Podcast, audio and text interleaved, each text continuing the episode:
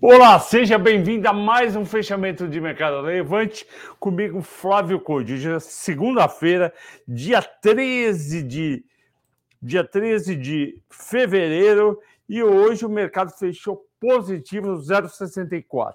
Bom, o programa de hoje é dedicado ao Oriovaldo, jogador Coringa e Juliane, que foram os três primeiros a comentar. Bom, a Bolsa começa o dia operando em leve baixa, fica lá 0,15, 0,30, quando mais ou menos umas 11h30 zerou e engatou uma alta, terminando o dia 0,64 de alta aos 108.765 pontos e um volume de 25 bi. Esse volume é metade do que tem sido quinta, sexta, quarta e, e terça, que tem sido, sido lá em torno de 50 bi. Só que é exatamente a média das segundas-feiras. Eu não descobri ainda porque segunda-feira cai tanto. O que eu pude ver é que Vale e Petrobras tiveram um terço do que tem normalmente. A Vale e a Petrobras operam em torno de 3 bi por dia e hoje a Vale operou 900 e a Petrobras 800. Então tem alguma coisa aí, não sei, de gado estrangeiro que eu não descobri o que, é. Mas vamos ver o que aconteceu para a Bolsa ter melhorado. Bom, em primeiro lugar, o Bradesco foi a ação mais comprada do dia, 1 bilhão e 100. Ela, vocês lembram, ela caiu 8% na sexta-feira por conta daquele lucro de 1,6 bi, quando esperado era 4,4 bi.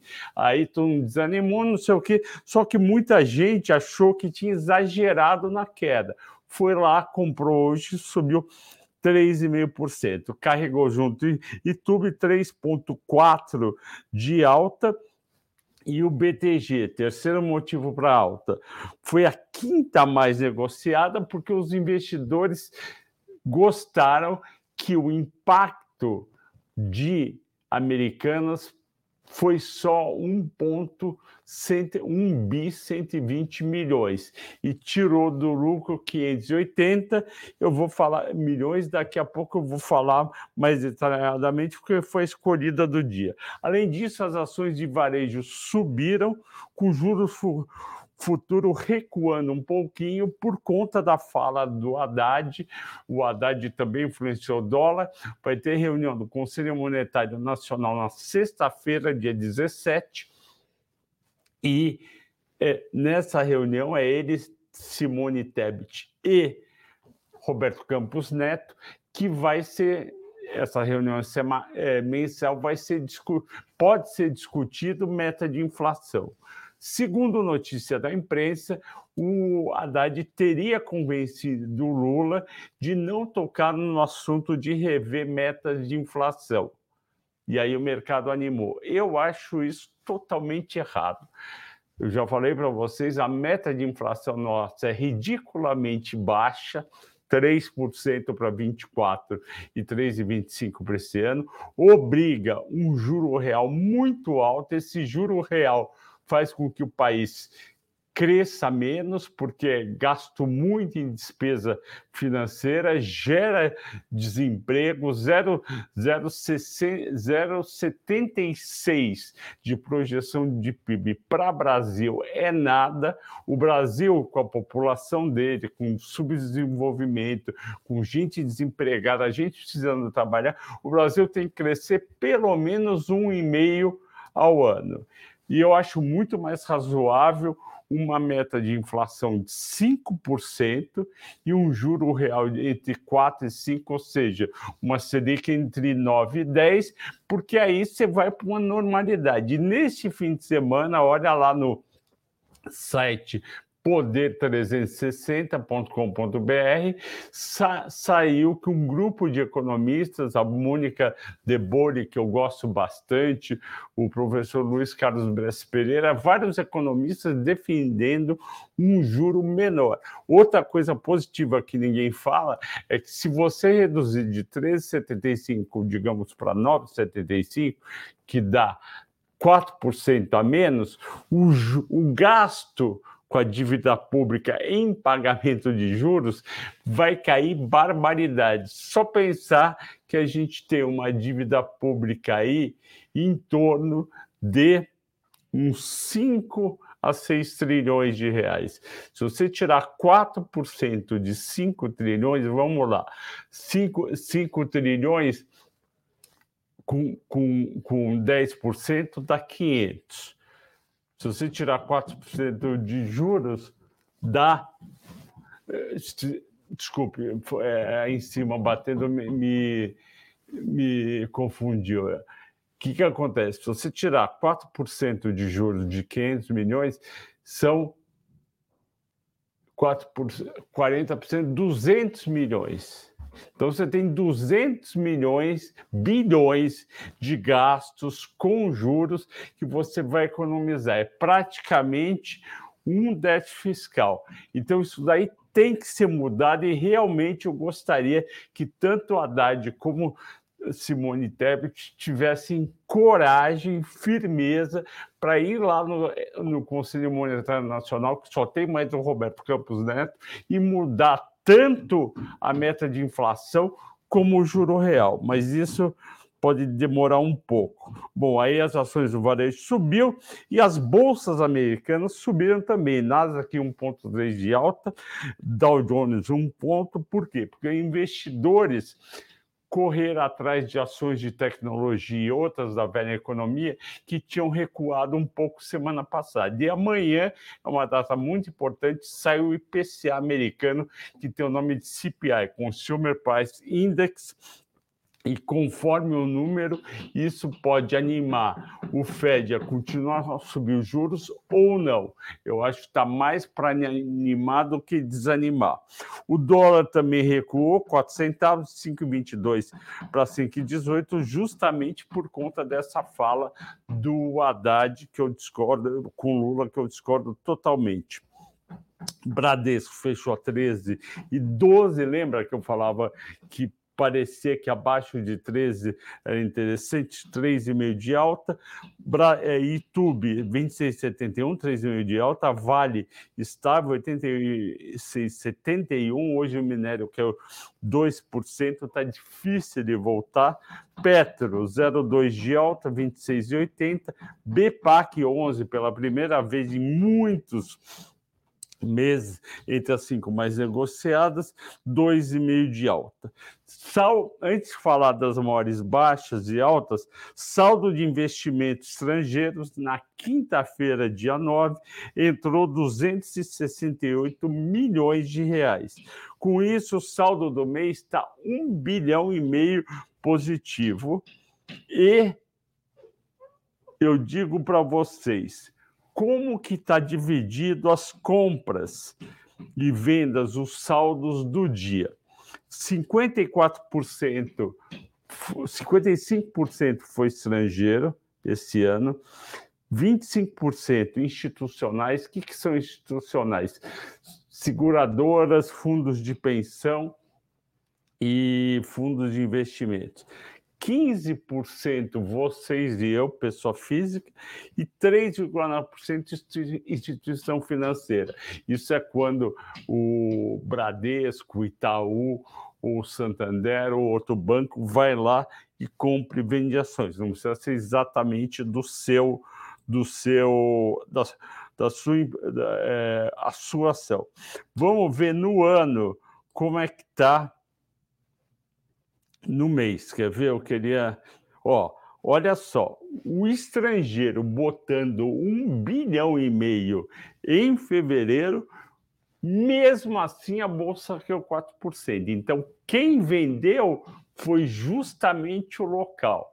Por enquanto, esse mês o local está ganhando, porque o estrangeiro foi comprando e a bolsa foi caindo. Só que o estrangeiro ganhou em, em janeiro quando subiu. Então vamos ver aí quem vai ganhar essa queda de braço. Normalmente quem leva maior, melhor é estrangeiro. Destaques de alta. BRFS subiu 7,90, foi para 6,93. Tem uma pergunta no, no, na live. É, foi um, o Morgan Stanley fez um upgrade E a pergunta é: esse, é, esse upgrade é válido ou é só por conta de, de gerar corretagem? Eu acho que é um pouco dos dois. Vamos olhar aqui: BRFS 3. BRFS 3 está com. Quer ver? Fundamentos.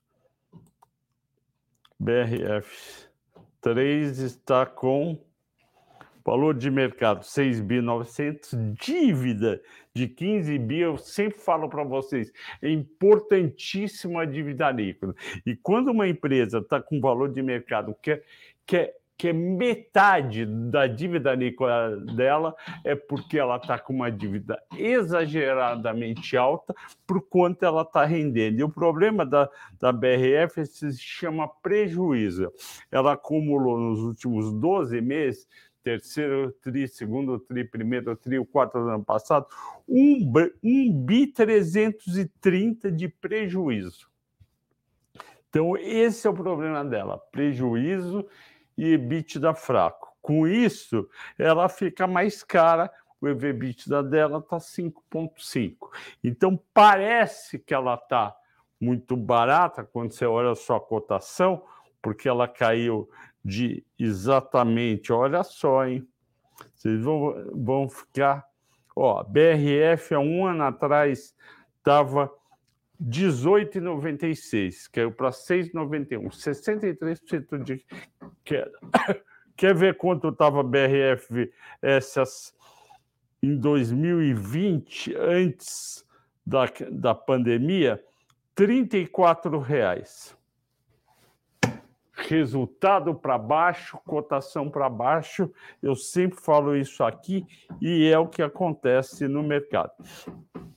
Então, essa subida, eu acho que depende do que sair no, no relatório do quarto trimestre. Quarto trimestre é o trimestre mais forte e mais positivo da BRF.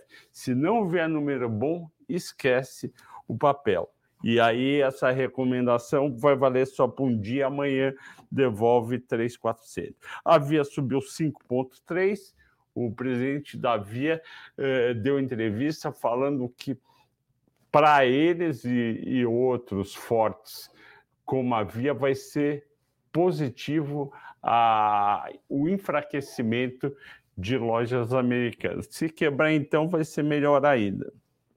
Soma subiu 4,3, tinham batido na semana passada.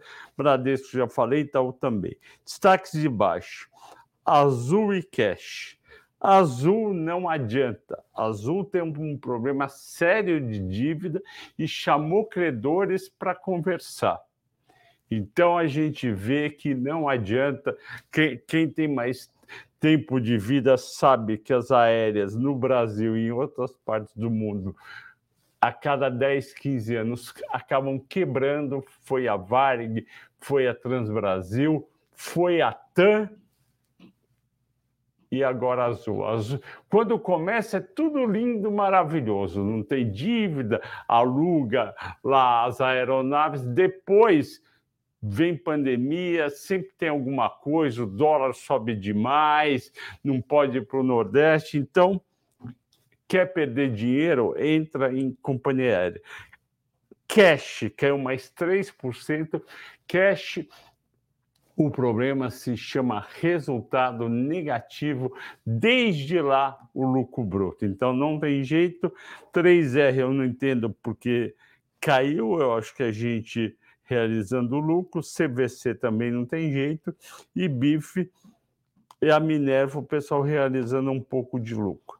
E vocês pediram, votaram para eu falar de BTG Pactual. O que, que aconteceu com o BTG Pactual.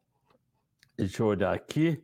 O que aconteceu com o BTG Pactual foi o seguinte: ele deu um lucro líquido de 1 bilhão 760 milhões, já descontado o, a provisão para as americanas de 1 bi 123. Não fosse isso, teria tido um lucro de 2 bi 347, que é um lucro muito bom.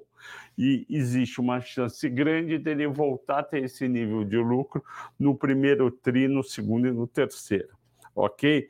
E aí, uh, no ano, o lucro também foi muito bom, 8 bilhões e 300, não fosse americano seria 8 bilhões 886 milhões, então números que animaram o mercado. Aí eu fui lá, peguei o valor de mercado de BTG, comparei com, com o lucro líquido e calculei o preço-lucro. O PL fiz isso para Itaú e Bradesco. BTG está com valor de mercado de 82 bi, lucro líquido ajustado já, já, já impactado por Americanas de 8,3 bi, PL 9,9. O PL médio do Pactual estava sendo na faixa dos 14. Itaú, valor de mercado 233 bi, lucro líquido ajustado com impacto de Americanas 30.800, PL 7,6. A média histórica do PL do Itaú é em torno de 11, menos de 9 fica de graça, estava 7,6, por isso subiu. Bradesco, valor de mercado 129 bilhões, lucro líquido ajustado 20 bilhões e 700 milhões, preço lucro 6,2, abaixo de 7,5 fica muito uh, barato. E o que que, o que que determina esse PL?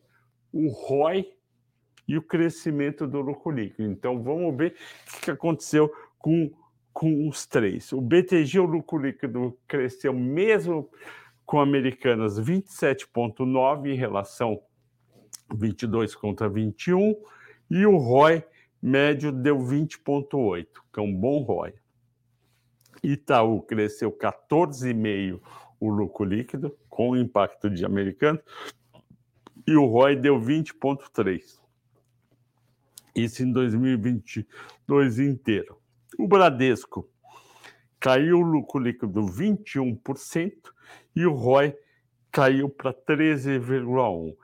Quando o ROI é baixo, o PL é mais baixo.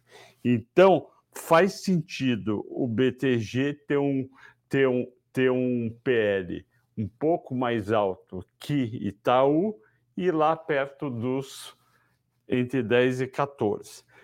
Para o Bradesco, o ROI ficou muito baixo, 13%. E eles disseram, eu falei para vocês na sexta-feira, eles disseram que o, o ROI só volta para 18, que é o ROI que o, que o Bradesco estava tendo anteriormente, em 2024.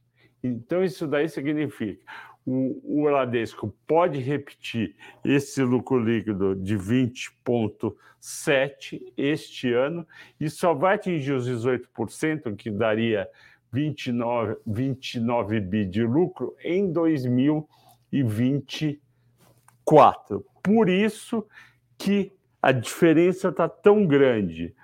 O Itaú está lá com 26 reais e pouco e o Bradesco com 13 e pouco.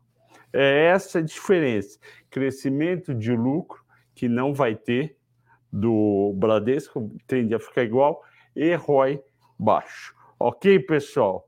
Bom, acabou a parte gravada, agora vamos para as perguntas. Fabiano, agradecendo, como sempre, o fechamento, obrigado. Arthur, Lucileide, se não me engano, a Lucileide é de Boston, Estados Unidos, a Cláudia Rodrigues, que está em todos os nossos uh, lives. Obrigado. Vamos lá, o Manuel Ribeiro fez aquela pergunta do Morgan Stanley elevando eh, BRF de venda para neutro e mantendo a indicação de compra de JBS Marfrig.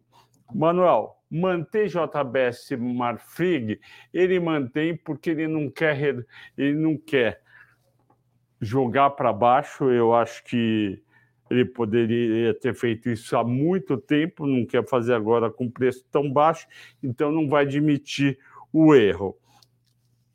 E a BRF de venda para neutra faz sentido porque o preço caiu demais, mas repare que ela, ele não botou BRF para compra, botou neutro.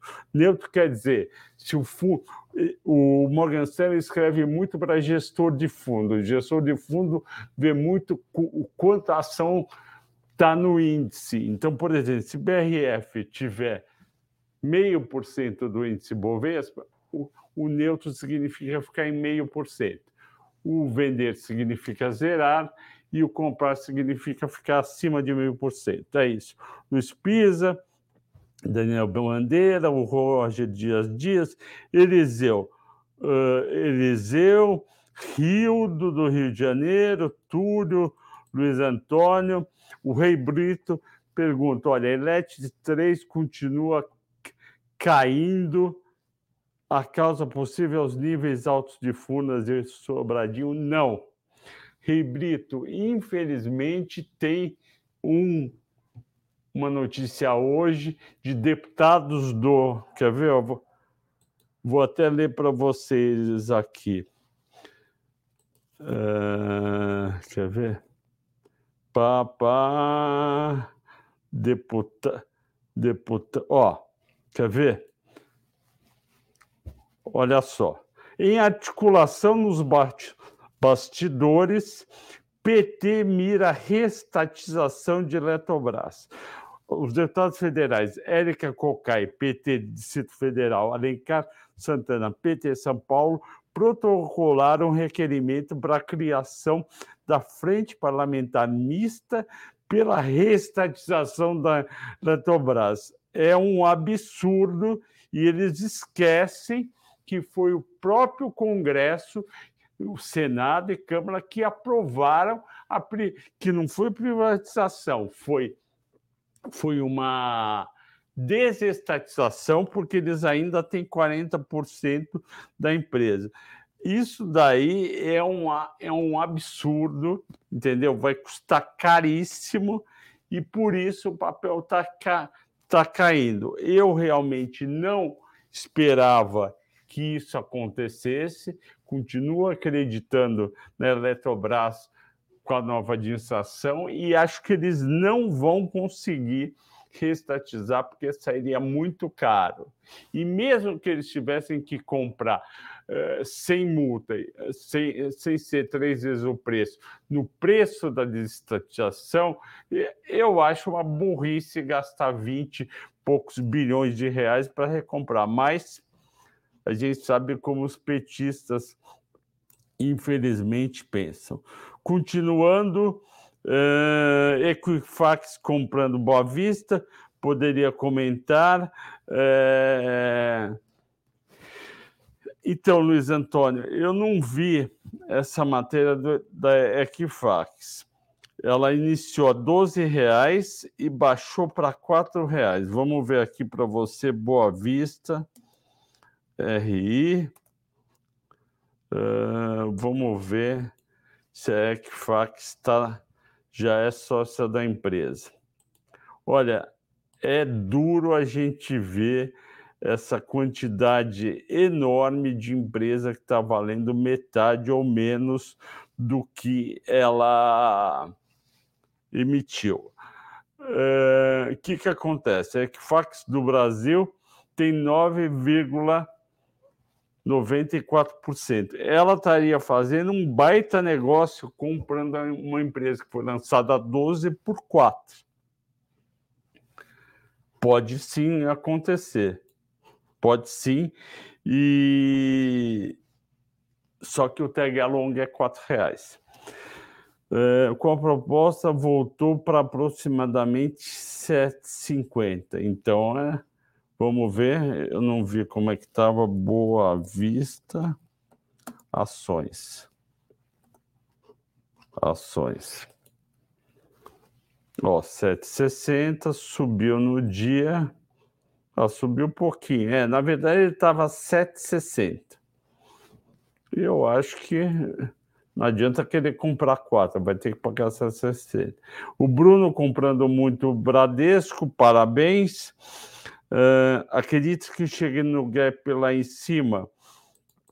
Uh, eu, é, eu não entendo de gráfico, mas uh, pode chegar aí o que? Uns. É, não dá para saber, depende do mercado. Marcos Aurélio, Vale a Goal, gosto muito de Goal, paga um baita dividendo, pode continuar comprado. Uh, o resultado do quarto trimestre não vem bom da Gerdau, mas o ano deve compensar. Uh, Alto Coreia BH. Uma dor, se o governo baixar os juros na alguma empresa, setor que se beneficia, todo mundo se beneficia de juros mais baixos, mesmo na marra. Quem sai perdendo é seguradora que investe bastante. E, e pasmem, bancos sai ganhando porque eles têm uma carteira de títulos marcadas no nível atual. Se o juro cair e cair os juros, outros juros de papéis do governo, isso vai ser bom para o resultado. Roger Dias, a Vale é bom esperar aproveitar o preço baixo. Olha, a Vale, Roger, está grudada no preço do minério. Uh, eu acho que 86 é um bom preço para comprar um pouco. Uh, o Roger, o Roger negativo, 50% local. Será que espera eu voltar? Olha, eu acho difícil o local web recuperar e ele caiu por causa do setor de tecnologia, tá? É, pode recuperar um pouco? Pode, mas não vai te dar muita alegria. É, Sequoia Logística eu não acompanho, desculpe, Ronaldo. É, o Fernando de Barbacena pergunta de B, BES, BES3 Banco do Espírito Santo Banestes, eu não acompanho. Sorry, mas vou dar uma olhada. Rani 3. Eu acho que Nelson, Nelson, eu acho que Rani 3 vem com um bom resultado, como veio como como veio a o resultado vem bom, mas talvez não tão forte quanto o terceiro trimestre, como já aconteceu com a é, com a Suzano. Eu acho que o papel, vamos ver, Rani 3, faz tempo que eu não vejo o preço, eu não lembro. Rani 3809, está subindo 3, 3 no ano, está subindo 34. Bom, é um papel que o pessoal descobriu, eu acho que dá para manter sim. Esse papel é para longo prazo e paga bons dividendos, é, Nelson. Continuando, tem mata-mata de consultoras, eu estou esperando sair resultado, William, e tem outras na frente. Quando não tem recomendação de compra no mata-mata, eu coloco outros na frente que o pessoal quer ouvir mais e tem recomendação. Eu estudei Braskem, por exemplo, o pessoal pediu de Braskem. Fui lá, estudei Braskem, momento é ruim, preço de, de, do polipropileno do que, do que ela vende está caindo, dívida é alta, não tem por que eu gastar todo um mata-mata. Eu vou fazer de consultoras assim que o cenário fica um pouco melhor, principalmente eh, para baixa renda. No, no nível atual, eu gosto mais de Cirela mas é muito difícil uh, ganhar dinheiro com consultor e uma boa notícia para você. Toda essa história de meta de inflação e juro mais baixo é mega positivo para o setor de construção e para a Cirela também. Ok, William? Uh, Anderson, qual EBITDA bom para elétrica e bancos? EBITDA bom para elétricas, eu acho que você está imaginando o múltiplo EBITDA, é na para comprar é na faixa de 4 a 5. Um EBITDA de 8, 9, eu já estou fora. Para bancos, bancos não tem EBITDA, banco eu uso, eu uso PL, PL de bancos eu já falei aqui no começo, aba abaixo de 10 é bom para o Itaú e está abaixo de 10, abaixo de 8 é bom para o Bradesco e está abaixo de 8. Só que eu prefiro Itaú do que, do que Bradesco. Bradesco você pode passar primeiro trimestre e aumentar, é, por exemplo, devedores duvidosos. No, no número bom que, que deixe preocupado. E no Itaú, não. Por isso que eu acho melhor Itaú. Você pode até ganhar menos num prazo de 12 meses, mas você corre menos risco e dorme menos preocupado. É, o Marcelo Mussi fala: estou rezando para Lerem subir até dia 16. Eu também estou, eu tô, eu, eu tô bastante interessado no resultado delas. CSU vale a pena. Uh, CSU digital eu acho que CS, CSUD 3. Vamos lá. Eu gostava desse papel. Ele está simplesmente. Ele estava 26 é, antes da pandemia, aí caiu para 10,66 Vamos ver como é que estão os números CSUD3. UD3. Hum, vamos ver aqui no status invest. Outro site bom para olhar número de empresa é o site statusinvest.com.br. Ó, EV/EBITDA 2,8, PL 6, uh, dividend yield bom de 8,5. É uma micro, é uma, quer ver, é micro cap ou é small caps? Vamos ver como é que tá. Qual que é a diferença, né? Small caps é abaixo de 300 milhões de reais. É, entendi. Problema é isso? Dívida bruta.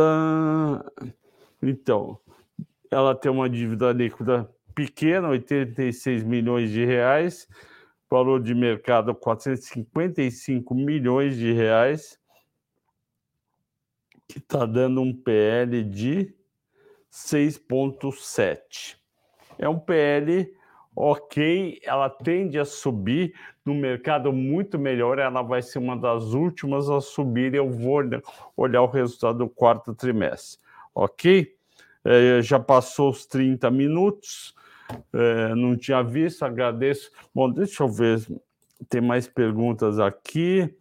PGMN3, PGMN3, que é Pague Menos.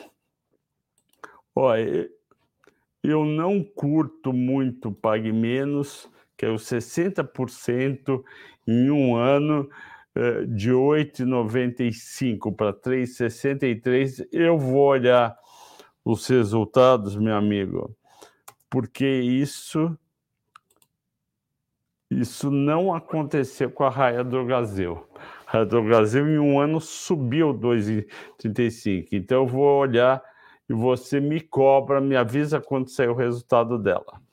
Ok? Quem perguntou foi o Matheus. Uh, Rosemir, Rosemir, por favor, fale sobre Taurus e Magalu. Taurus, eu vou ter que esperar o quarto trimestre para poder falar alguma coisa mais concreta, e Magalu também. Eu estou com o pé atrás com Taurus, por conta eh, de desarmamento, etc. Não é momento positivo. E a Magalu, eu quero ver como for resultados, mas a Magalu, junto com o Mercado Livre e Via, vão pegar um bom volume, principalmente Magalu e Mercado Livre da Americanas, ok? Pessoal, agradeço a todos pela audiência e pela paciência. Até amanhã, bom descanso.